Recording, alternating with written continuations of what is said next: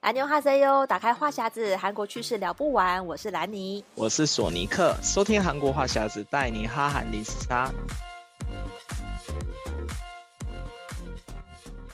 安妞哈塞哟，欢迎收听这一期的韩国话匣子。哇，时间过得很快哦，马上这个二零二三年就要结束了。今天来跟大家回顾一下二零二三年这个比较呃排行榜上的韩剧还有韩综。那首先先跟大家来聊一下最近呃刚刚上档的一些比较人气话题的韩剧跟韩综。那像兰妮现在正在追的就是《单身即地狱》的第三季，就是刚刚才上线的。然后其实这个韩综拍到第三季的时候，我觉得好像已经累积了固定的一些粉丝，因为他呃这个礼拜才上了三集吧，然后目前在台湾的 Netflix 排行榜就冲到第一名。所以我觉得这个话题性算是蛮足的，嗯，而且这一季的玩法跟之前就有些变化。这一季呢，就是我们就稍稍破，听说地狱岛有两个，对不对？对，稍 稍破梗一下，就是这一季是有两个地狱岛，就是参赛者也不知道的事情。嗯、然后呢，它中间就会有一些就是两个岛的人交叉的磨出的一些火花。那大家就可详细自己去自己去看啦。不过我感觉就是目前看这个最新这一季啊，哎，我觉得。其实每一届的参赛者，我觉得真的就是精挑细选，就是真的是男生身材都很好，然后女生也是又瘦又美又漂亮。但我感觉这一次就是男女的年纪就是差了比较多，嗯、大概都差到七八岁，男大女小这种感觉。但是我觉得可能是因为这个剧情已经到了第三季，我本来想说都是这种配对，好像没有什么可以再更新的。可是这次我觉得节目组也很故意的，就是让他们在地狱岛活得更地狱，嗯、就是只给他们 吃生的红萝卜跟生的小黄瓜，然后个罐头鸡胸肉。连那个做菜的机会都没有，我想说，哇塞，也搞得太地狱了吧？嗯，而且我看他们的宿舍真的好窄，就是那个地狱岛的那个他们住的的那个地方很窄，就是床是贴着床，然后那个化妆台是贴着那个化妆台。我心想说，哇，这是在当兵吗？还是怎么样？我就觉得，哦，这集的地狱岛真的是蛮地狱的感觉。他就故意把那个装潢都都就是弄得很破烂，因为我看他们感觉是住在一个铁皮屋里面。因为你记得前面两季，像第一季的时候，还有让他们就是弄一个户外的那种花园啊，然后可以在那边喝咖啡，可是非常的热，嗯，因为感觉他们拍摄时间都是在夏天那种非常热的时候，就阳光照进来，你怎么样防晒都没用的那种地方。然后，但是之前感觉就是。环境有舒适一点，就是那个床也是比较有有隔开的。嗯、然后我也是这次看到说，哎、会 全部人挤在同一间，然后就是大家就会立刻想要去天堂岛嘛，就不不想要待在地狱岛上面。可是这是天堂岛也换了那个合，应该就是换了合作的赞助饭店。就有看到那个 logo 蛮大的，在济州岛的一个很大的有有名的那个饭店，地标级的，嗯，然后也是很豪华。我觉得感觉这是节目组有特别强调天堂跟地狱的差别，然后就让那些参赛者就是更希望、更踊跃的要一定要争取到。天堂岛这样子，对，目前才才刚开始，所以我觉得大家可以看一下。那索尼克最近有没有推荐的韩剧？哎，我最新在看的一部剧应该是《与恶魔有约》，就是 宋江演的。就是我们之前有聊到一个，就是就是女生的那个第一名想要跟哪一个韩国男星在一起，第一名就是宋江嘛。对对。但是宋江这一部好像出来以后被网友骂得很，就是说宋江的演技太差了之类的，然后就剧情剧情也很很瞎。啊！但是我觉得，其实客观来讲，前面的剧情还蛮轻松活泼，还蛮好笑的，因为。与恶魔有约，那恶魔就是宋江嘛，然后他就是出场的时候都是很帅气的出场，有点有一点点的像鬼怪的那出场模式这样子，但是就是他们也是会有很多能力嘛，然后但后来跟女主角有一些就是火花出现的时候，我觉得还挺好笑的，就是他不会让你觉得说是比较闷的剧，他是中间带了一些好笑的感觉，嗯、然后他好像也是从古代开始，他古代开始拍到现代，然后他有讲述他们以前就是他们宋江就是要跟人类做一些交易的时候，然后后来就女主角知道这件事情了以后，有一些就是反抗之类的。但是这部戏呢，啊、因为我我也是看到一半以后，我就暂时先弃剧，然后就去追 别的剧，所以后半段我现在也还没追追完这样子，我就只有看到一半。但是我觉得这部戏的话，呃，如果你是喜欢。还宋江的颜值可以去看，因为它里面有就是秀他的肌肉啊，哦、或者说就不定时在就是露有露出的戏份，这个如果是冲着颜值的话可以看。嗯、然后如果你是想说，哎，没事无聊就打发时间的话，这部 戏也觉得我觉得还蛮有趣的，也可以看一下。哦、对，对我看现在在台湾的 Netflix 排行榜，嗯《与恶魔有约》现在大概是第四名，那感觉就是还不错啦，就是大家也。正在追，所以就是刚好在年末这个时候，然后宋佳还有另外一出是《Sweet Home》的第二季也同时正在上档，所以就感觉哎，好像就是他现在还算是还的确是依靠他的颜值跟人气，所以现在同时都有他的戏在上。不过我们回顾这一年，其实今年其实还是有蛮多精彩的戏，然后看到那个排行榜的时候，我。我的确是觉得说哇，有一些戏久到我有点忘记我是什么时候看的，然后看到排行榜才回想起来，哎、嗯，对，这是今年的戏，所以跟大家介绍一下，在那个韩国网站的呃列出前十名，它是依据这个收视率来排的啦，所以像有一些只有在串流平台上的，它可能没有办法统计，就没有被归在里面。但有一些遗珠之憾，我们等下再跟大家聊。那首先呢，哇，嗯、第一名居然是 SBS 的《模范继承车》第二季，哦，这个百分之二十，这部我有看。哎，这个哦，这他到底他已经到第二季了，还是人气这么旺哦？哦，对，因为他这一系列的其实它有点像是单元剧，哦、就每一集都会讲一个事件，然后、嗯、然后就是主角们会去就是就惩罚凶手啊之类的。嗯、然后我主要是觉得它那里面的事件，因为有些事是真实事件改编，对，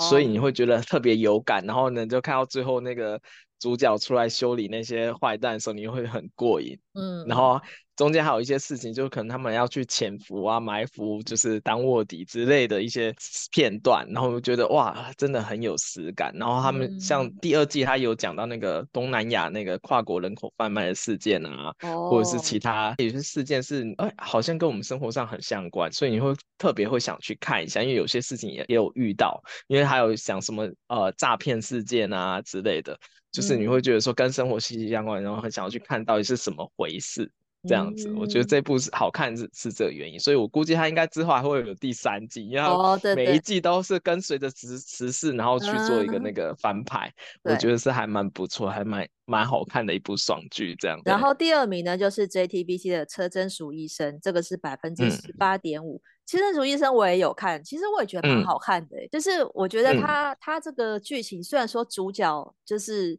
不是年轻貌美的 那个女明星，对，但是就严正花，但是这个剧情我觉得还蛮有趣的啦，就是会看到哎、欸、一个中年妇女，然后家庭主妇后来再去奋发图强，重重返医生，然后一些这种，但我觉得里面最亮点的应该是她老公，就是对渣男老公金秉哲，对，他这里面太好笑了，因为他就是又渣，可是又让你觉得很。不会讨厌他。我那时候我记得我们也有讨论过这一出戏，就是他因为这一出对整个在翻红，因为他每次都是演配角的角色，然后这一出是有、嗯、的确有让大家大家有看到他的演技，然后又又很喜欢他。我看到他也有受受邀去上那个呃一些韩综的专访，我就觉得哎他这个还不错，嗯、就是虽然他都演配角，可是这一出就有有成功了。对，所以这出我觉得我觉得他应该。也是因为是比较符合韩国人的口味吧，就是因为严正花这本来就是知名度很高，然后这个剧情大家都是我觉得是比较老少咸宜的剧情，所以在韩国的收视率高，我觉得也还呃不会意外。然后第三名的话是 TVN 的《浪漫速成班》，占百分之十一，我觉得这出也是有点异曲同工之妙，因为主角也是年纪偏大。就是对，都不是那个青春少女，但是这出我觉得我有有也也是有搭上韩国的民情，因为是在讲那个补习班的名师。对，那时候我们对跟大家讨论，我记得我们也有聊过一集，对不对？有有有讲那个韩国补习的文化。其实刚才看这一集就大概可以知道，就那个名师的补教名师的地位是如此的崇高。嗯，我就是记得里面有句话很好笑，他就跟男主角跟女主角说，他不知道他在那，就是他们在学生界那个，他就是等于学生界的明星。就是他们还有自己的那个群，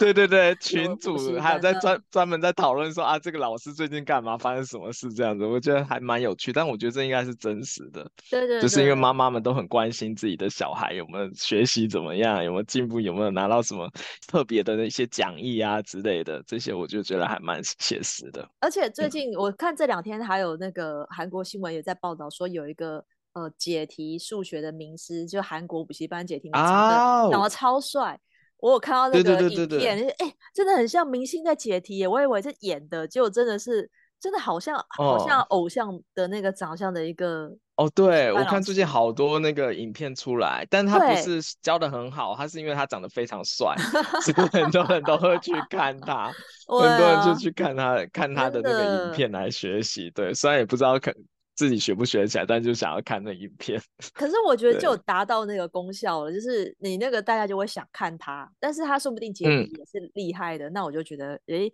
那就补习班这个补习班应该会很热门吧？我觉得这个、嗯、这个韩国的这个 颜值真的适用在任何的产业。补习班的话，我觉得尤其补习班的话，大家就会觉得说，对啊，那我去去学习又又可以兼看老师长得帅，那不是一举两得吗？我觉得这个好像更，而且你又可以很亲近老师，重点。也是 i idol，而且可以增加那个出席率，对啊，就是不会缺课。idol 你接触不到，可是老师你可以跟他对话，还可以送老师礼物，跟老师互动。我觉得要是我的话，我也会想要就是去上比较帅的老师的补习课，就会更增加那个上课的动力。嗯但是我记得他好像是比较多是英港，就是那种线上的那个教学，啊、对，也有也有，嗯，对，就是、嗯、但是如果老师有开实体班的话，应该爆立刻爆满，对，应该会爆满。好，然后接下来看第四名，也是 SBS 的《浪漫医生金师傅》第三季，哇，他这个真的是第一季到第三季，他、嗯、这个这一出真的，我觉得好像很多，甚至在台湾很多台湾人也很喜欢金师傅，我常常看到有人在讨论，哦、嗯，因为我觉得他已经。也算是韩国那个医疗剧里面算是蛮经典的一个系列，嗯，对，然后而且它第三季跟第二季是原班人马一起演的，所以就有比较连贯性的一些剧情，然后我会觉得还蛮好看。如果喜欢看医疗剧的话。第三季应该大家都会去追，就是大家可以，嗯、因为我记得我女朋友就是很很爱这一部，就是看完第三季以后，又从第一季开始再重追了。对，这部还蛮有趣的。嗯，对，有时候我们好像会追剧看到久了，然后有点忘记前面演什么，然后就是再把它翻出来再看一下。嗯，这个我想相信，就是它可以一直延续这个人气这么旺，然后一直可以拍下去。这种长寿应该也算是一个蛮长寿的一个剧集吧，嗯，就是反正他每年又要再拍一季这样。嗯，而且这季的那个第一季的男主角刘演熙他有再回来客串哦，嗯，所以你会觉得更有连贯的那种感觉。嗯嗯，对对对。然后第五名是 JTBC 的代理公司。代理公司这一出，它是、嗯、我其实是今年一月蛮蛮久以前的戏，这出我是没有看的。索尼克有看吗？这部我女朋友看，所以我我有看了段，你就加减看。但是他我对对对，因为他讲的还蛮写实，它里面的代理公司其实是代理广告公司哦，就是有点像代行社的意思，就很多大企业他们都要做广告，会去找这些代行社去做一些宣传，然后他们就是有讲到那种这种做代理公司的人是很多么辛苦，多么累啊，怎么样怎么样，然后还有。有一些就是公司内斗的事情，所以我个人觉得也蛮蛮好看，而且李宝英的演技真的很厉害。就是大家可以去看，嗯，然后第六名也是 JTBC，欢迎来到王之国。我记得我好像也有聊过这一出吧，因为其实这一出就是也是在看那个 idol 的颜值啊，就是润娥跟俊昊，对对，润娥跟俊昊，就是就是其实这种有这种粉红泡泡的恋爱剧，其实剧情真的不是最重要的，嗯，但是就是看男女主角的粉红泡泡跟他们的互动。这出其实我后来弃剧了啦，我看到一半，我觉得是太粉红到有点看不下去，哦，就是。男女 男女对话有点，因为每次演到这种富二代的剧情，就是富二代好像就是就是会有点天真，好像好像完全没谈过恋爱的样子，然后要去跟这个女主角要去呃引引起他的好感什么，我觉得有的时候有点太装了一点，就是而且我记得我们 那时候有聊过这一部，说他的剧情有点老套，但不知道为什么大家都非常爱看，很很买很买单这种老套的剧情，对不对？对，我想，哎、欸，奇怪，这哪这个片段好像在哪里看过？这个片段好像在哪里看过？但，哎、欸，但因为可能是换了润儿跟俊浩演了以后，大家就觉得哇，这是特别好看，就男的帅，女的美这样子，就是这样看这样。对，但我就觉得的确，因为他们本来两个男女主角人气就很旺，所以我觉得这出戏会红也是很理所当然。只是我有点也是看不下去那个老套，然后你也知道已经是有情人终成眷 属，没没有什么考验的，就是很顺利。对，所以这个后来我是没有把它看完了。但是第六名我觉得、嗯、可能还是蛮多人喜欢。然后第七名是 MBC 的恋人，恋人因为算是比较是下半年的、嗯、的剧，所以可能累积的收视就没那么高。但恋人他还拍、嗯，而且他有第一部跟第二部。对，他下半年才、嗯、才上，他很快就有两季了。对，好像这个话题讨论度也还不错的样子。对，因为它这个收视率还蛮高的，就我记得那时候一出来的时候就有有引起话题，因为主要一一开始也是南宫珉演的嘛。我其实也是看片段，里面还有一些就古代的一些就是家门仇恨还是什么的，然后就后面还有私奔的剧情。对，所以我那时候我我虽然只有看片段，但我觉得是一部还蛮好看的戏，就是男女就是也是那种就是男女主角因为一些事情啊，可能因为家族的一些关系他不能在一起，嗯、然后分开了以后，最后又在异地又在相遇的那种感觉，然后也是一个难舍难舍难分，然后生死离别的那种情感，嗯、所以喜欢。看古装剧、爱情剧的也可以去看这一部。对，嗯，好。然后第八名是 JTBC 的坏妈妈，坏妈妈其实我是在 Netflix 上面看的啦。然后那时候我是因为那个李道宪的关系我才看的。嗯、然后他好像已经算是他当兵前的最后一出吧。嗯、那这一出我觉得他是比较是呃温馨感人类型的，不是那种谈恋爱的剧。但是这出我觉得也还蛮值得看一下，因为就是我觉得里面大家的演技都还不错。就是他在讲一个这个单亲妈妈如何把他的小孩长大，嗯、然后中间的一些一些故事，这样就是它是温馨小品，但是收视也还不错，但可能就是没有太多的粉红泡泡吧。但是我觉得可以看那个李道宪的演技，因为他是在《黑暗荣耀》里面被被注意到，然后接下来就是推这一出。我觉得如果是因为他已经去当兵了，如果是喜欢他的粉丝的话。是可以来看一下这一出，然后第九名是 SBS 的《权贵复仇》，呃，其实这出我真的是没有听过，不好意思。对，这部我也没听过，但是他的 主角我现在看是李善均演的，嘿，主演是李善均，就刚好最近有那些话题哦，对，所以我就觉得嗯。虽然虽然这部收视率还蛮高的，但是我还真没有看过这一部戏。因为真的真的韩剧实在太多了，所以没有办法就是每一刻都注意到。然后第十名是 SBS 的《恶鬼》，恶鬼它我知道是因为它上那个 Disney Plus 的平台，嗯、这出的话还蛮多好评的，嗯、但是就有些人说对有点可怕。索尼克是有看这出哦，我有看，就是因为里面那个金泰梨的演技真的很好，因为他一人分饰两角，哦、因为他就是一开始就是单纯的学生，然后后来他被附身以后。就是完全又是另外一个人的另外一种演技，嗯、对，然后。里面还有甚至就是那个恶鬼附身了以后，还要再装回那个原本的女生去骗别人，嗯、就是骗骗、哦、他的妈妈还骗什么的，嗯、所以我觉得就是你看这部戏，你会真的觉得对那个金泰梨就是的演技感到佩服，然后就整个剧情我觉得是非常好看，它不不是说有很多那种血腥的场面，就整个那个氛围你会感觉到很恐怖。嗯，对，所以这一部我记得我那那时候好像我们好像有一集有有聊，聊一下下，对对对，对，因为那个时候我们同事也在说，哦，这部很好看，这部很好看，嗯、一定要去看这样子。我觉得这部如果是应应该是算是唯一有上榜的一个鬼片，哦、就是韩国的鬼片。对，对，然后那时候好像记得是在夏天的那时候上，我就说看了会比较凉，所以看了心里会比较凉。对，嗯、就是大家喜欢看鬼片的话，可以去看《恶鬼》这一部。对啊，其实我们同整二零二三啊，刚看了那个一些网站的分析，才发现哇，几乎每个月都有八到十部的韩剧上档，所以这一年下来有一百多出的韩剧，真的你很难每一出都看到。可是也很厉害，是很多演员是没有重复的。嗯所以其实你看起来就不会觉得说，就是好像哎，怎么又是他演？哎，怎么又是他？怎么怎么又是这个女主角跟这个男主角？就我觉得韩剧厉害在于每次都看到不同的组合，很少看到是一样的组合出现，嗯、几乎没有重复。嗯、就算是宋江，他同时有两出正在 on 档，但是他搭配的这个演员跟剧情也是完全不一样。所以我觉得好像。真的韩剧比较选择性是比较多啦，所以喜欢韩剧的人每个月都可以看到八到十出，真的有时间的话，真的是可以都看完。嗯、那我们现在就讲一些遗珠之憾，因为这个上面比较没有这种串流平台上的的剧嘛。那首先最大遗珠就是 Moving 异能，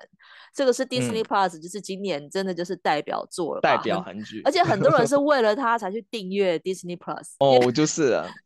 对我也是刚好就是有朋友订阅我才看得到，可是我觉得真的它很值得。因为这一出真的就是，嗯、应该就是今年最厉害的的话题之作吧。然后那个韩孝周也得到了其中一个，他应该是得得是青龙奖的吧？那个事后，嗯，嗯对，所以我觉得这一出真的从演员到剧情都非常的怎么样，就是真的已经是好像没有什么可以、嗯、可以挑剔的地方。因为我记得我有看到一个影评，有人说他这这一部是想要把它打造成韩国版的 Marvel 啊，就是有有有有有点就是异能的家族之类的，或然后一起串联，然后打打坏人的那种感觉。所以我觉得这部有点像复仇者联盟的那 那种氛围，就是看到后半的段的时候又，又又特别想要看这样子，我就觉得还蛮好看的。我希望他还有。应该是有第二季吧，应该有第二季，我记得、嗯、对。但是要把这些大咖再集合起来是比较困难一点，因为这些大咖档期比较难瞧。可是我觉得大家他们应该也很想要自己再参演第二部，因为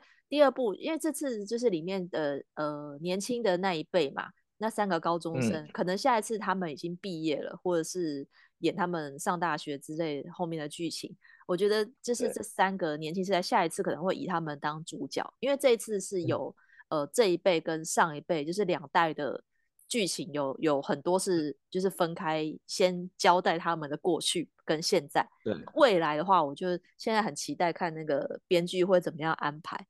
会不会是以那个下一代为主，嗯、那上一代的可能就变成客串。就会，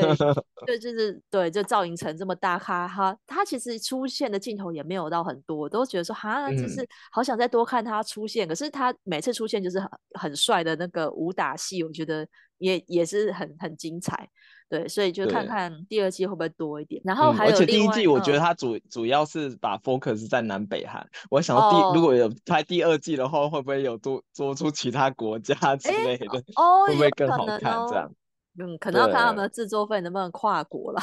这个就不知道。嗯、对，然后另外一个遗珠就是《黑暗荣耀》，因为想说怎么这个榜单没有《黑暗荣耀》呢？哦，原来因为它也是串流上面的剧，嗯，而且它的它算是从去年底。延延衔接到今年三月，分成两季播出。我已经也是有点久到我有点忘记可是我记得那时候在台湾也引起很大的讨论，因为宋慧乔之前演的戏都是比较不是这种这种类型的，然后她的里面的这出戏，我觉得也是演员到剧情，我觉得。跟跟 Moving 很有的拼，老实说，我觉得这两个我、嗯、我很难挑出谁比较好。哦，而且因为这部戏那个女二那个杨金呢，就是大火了，对对对，对，嗯，对对，就是突然突然就变得很大的关注，然后后面她也接了很多戏。然后很多韩剧这样子，嗯，我觉得因为那个宋慧乔本身演技已经很好了，然后再加上这次严俊南的那个演技，就跟他互飙以后，我觉得还真的很好看，就你会忍不住就一想要一直看一看下来，而且里面很多那个经典的台词啊，哦对，现在都变成韩国日常生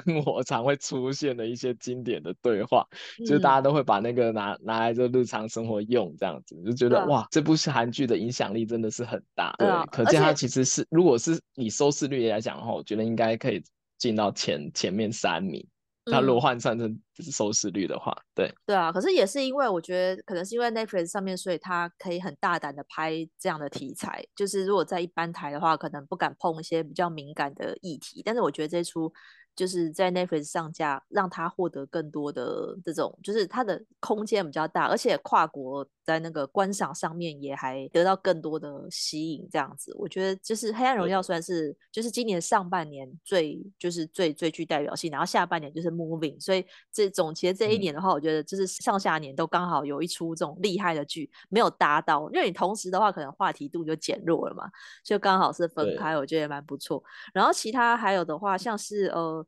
那个走进你的时间就是韩版的《想见你》这一出，索尼克有看。这部我女朋友已经二刷还是三刷了。因为 我个人是我个人是比较喜欢台版的《想见你》，oh. 但是但是我女朋友是比较喜欢韩版的，因为她觉得安孝燮比较帅。哦、oh. 对，这样。但它里面的台版跟韩版，它内容有点稍稍的不一样，mm. 但是整体来说还是还是一致的。然后我觉得韩版拍的也还也不差，这样子，然后有拍出那那个质感在。所以有看过台版的人，我就是可以建议大家去看一下韩版，你会觉得很熟悉，嗯、但是它里面还有一些小小的惊喜，可以就是给大家这样。嗯，对对。然后另外还有几出是可能因为也是因为收视的关系，或者说因为太新了，所以没有拍上榜。像索尼克还要给大家推荐的、嗯、有一出叫做《闪亮的西瓜》，哇，这个片名对还不太懂他在干嘛。哦，闪亮西瓜，我个人是排在我今年的年度韩剧，因为我觉得就是它就是我很爱看的那种，就是有点穿越呀、啊，有点就非现实类的韩剧。还、嗯、如果大家如果喜欢看那个以前有一部韩剧叫《偶然发现的一天》的的那一部的话，嗯、一定会喜欢这一部，因为它这部很特别的，它其实有两对男女主角。然后一个是爸爸，一个是儿子嘛。然后儿子就是因为爸爸他是后天的失聪，所以他就是在偶然的状况突然穿越到他爸爸的学生时代。然后，然后那时候他爸爸刚好在喜欢就是别班的另外一个女同学，然后不是妈妈，然后他还去想办法去就是撮合他爸爸跟那个妈妈在一起。嗯，因为他如果他爸爸如果跟另外一个女生在一起的话，他就不会存在了，因为就不会有他。对，所以然后中间又发生很多很好笑的事情，然后你又有一些穿越的一些事件，因为不止那个儿子穿越，然后还有另外一个女生也穿越过去了，然后他们还在那个过去的时代相认，然后就是有一些有一些还蛮好笑的的剧情，然后个人建议大家如果 OTT 上没有的话，可以去找来看一下，就是我觉得这部是年度韩剧，我觉得是可以排上。你的就是很有质感。嗯，你刚刚说到那个穿越剧情，嗯，我觉得穿越剧情好像一直就是大家都一直都很喜欢这样子的类型的剧。最近也刚好还有另外一出穿越剧叫做《烈女普世的那个契约结婚传》，这个最近正在 on 档，然后台湾现在也有在同同同时跟播到第七集。我是刚好是在韩国旅游的时候在转电视有转到看了一下下，我觉得哎。欸嗯好像也是这种穿越剧情，然后蛮蛮好笑的。就我觉得感觉，就这种不知道是古代穿越到现代，或是这样穿越来穿越去，哦、都会。我就不知道，我就你好像就觉得它很老套，可是你又很想要看。就是我觉得这种穿越剧好像就，就这种穿越剧，就刚刚开始前面几集那个男女主角不适应的那种，对对对对对，不适应这个世界的感觉，你会觉得很好笑，然后中间会发生很多笑料的事情。嗯对，然后还到后后期一定还会有一些什么比较感人，然后想在一起又突然要分开之类的那种 剧嘛。但是我觉得，就是每次这种剧情出来以后，我都还还是很想去看这样子。对，我就觉得这种剧情好像就是大家还是会买单，就是就是要看他们那种穿越过来然后不熟悉的那种，会觉得好笑，或者是有一些这种反应。嗯、那我就觉得很考验这个编剧，就是你怎么样再写出不一样。但目前感觉这出好像还蛮值得再看下去的。所以如果台湾，而且还蛮受好评的，对台湾同步跟播，所以喜欢的朋友也可以同时来看一下。然后另外还有一出，现在是已经大概是呃两个月前推出了《无人岛的 Diva》，其实这一出也还。评价还不错，对不对？对，因为这部就是我这与恶魔有约中间暂时中断，我现在看这一部，因为这部我是，因为他之前刚播的时候，就是其实人气非常高，我记得一直在 Netflix 的前、嗯、前面几名，然后那个时候我就想说，把它等它全集出来以后再慢慢看这样子，嗯、然后这部我女朋友也二刷了，嗯、然后当然那个。朴恩斌那个演技真的是非常好，就是，我我觉得朴恩斌其实出道才没几年，但是他的演演技我就觉得非常非常纯熟，然后就觉得哇，因为他里面是有一点带那种乡音，就是比较乡下地方的那种口音，嗯、但他就演的就非常自然，而且他里面就是那个哭戏啊或者什么的，然后就觉得说啊真的很入戏，然后里面的那个男主角那个蔡宗协。我也是听女我女朋友讲说，她是现在是非常红的一个小鲜肉，哦，就是就是在韩国还还算就是新串起的一个新生代的男性，嗯、所以因为也是因为他，我女朋友就开始在重刷他的剧这样子，嗯、所以我个人觉得说这一部戏是，因为我猜应该还蛮多人看过，就是题材也蛮特殊的，嗯，所以我觉得大家有兴趣的话可以去看看这一部。好，那兰妮最后再跟大家推荐一个，我要推荐的是韩总的，就是呃，也是前两个月上的这个《魔鬼的计谋》，嗯，它是一个比较像是益智类的这种呃实境的竞赛节目。然后最主要的呢是其中的里面那个赢得冠军奖金的何习成呢，他即将要来到台湾，嗯，因为他 呃明年就出道二十年了。然后他其实他的。韩剧作品我真的没有印象深刻的，可是我就是在韩综认识他，嗯，然后这一出因为他在最后竞赛已经拿到第一名了嘛，然后拿到这个大概台币六百多万的奖金，所以现在就是，嗯，就是突然又知名度又在变高了，然后因为他就是这个脑性男的代表，然后工科欧巴，因为他在那个韩国的汉阳大名校毕业，就是。IQ 很高，很聪明。嗯、然后明年第一站就要来台湾开 fan meeting，、哦、所以我现在就是看到，哎，已经有人在讨论说，哇，明年他要来开 fan meeting，要不要去啊？我也有点考虑说，哎、嗯，好想看一下何其成本人哦，是不是这个又帅又聪明，哦、还蛮吸引。现场解题。对对对对对，就是很还蛮 期待，因为我觉得那那个实境秀的确是会比戏剧，因为戏剧是演的嘛。但是你实境秀就是真实可以看到这个人就是这么聪明，嗯、或是他的一些人格特质、嗯，我觉得是因为这样才让他变得比较红的，所以大家也可以去看一下，因为他其实好像是还十二集吧，十二集都是在解题的一个竞赛、哦，可是我觉得你看的时候就会同步，好像跟。他们一起参、嗯，你也可以在荧幕前自己参与那个比赛啊，看他们每集都有不同的游戏。对，我觉得其实蛮好看的，这一类的实境秀我是很推荐这样。所以，但是我我自己在看这部戏的时候，我觉得还蛮好笑，因为他的那个游戏规则你知道非常长，哦，很复杂，很复杂。然后其实我自己看完一遍，我有时候还不知道他。玩的游戏规则是什么？我心想说，哇，这这么难，为什么他们都听得懂，而且还可以会玩？你知道吗？我想说，我要是进去的话，可能是在前面那半段我就被淘汰，立刻 就连游戏规则我都看中文字幕，我都看不出来这是什么。我所以我就觉得他们那个编剧很厉害啊，就是你要写出这个脚本，然后让他们去比，所以我觉得这个我觉得蛮值得看一下，因为台湾比较没有这类，就是。很花脑力的益智游戏，嗯，比较多是那种闯关游戏啦，但是这个是实实在在就是要够聪明，可以去解题，而且很多跟数学有关的运算，对，所以我觉得这个也还蛮推荐，嗯。那就是今年年底跟大家回顾一下二零二三年的韩剧跟韩综，那如果还没有看过的这个听众朋友呢，也可以欢迎大家去看一下。那今天节目就到这边喽，如果喜欢这期节目，可以在我们赞助连接，请来你和索尼克喝一杯咖啡。想要加入我们韩国话题讨论，可以上脸书搜寻韩国话匣子。那如果想要专注韩国的讯息，可以 follow 我的粉专，Hello Lenny 兰妮小姐，还有索尼克的玩转韩那我们下礼拜再见喽，拜拜。嗯，拜拜。